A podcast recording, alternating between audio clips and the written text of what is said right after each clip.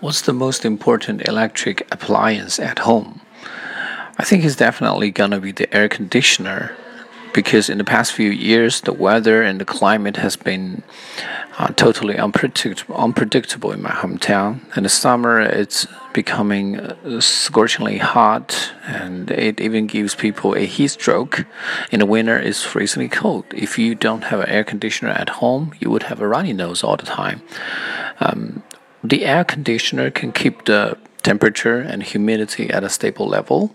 So I believe the importance of AC definitely outweighs any other appliances.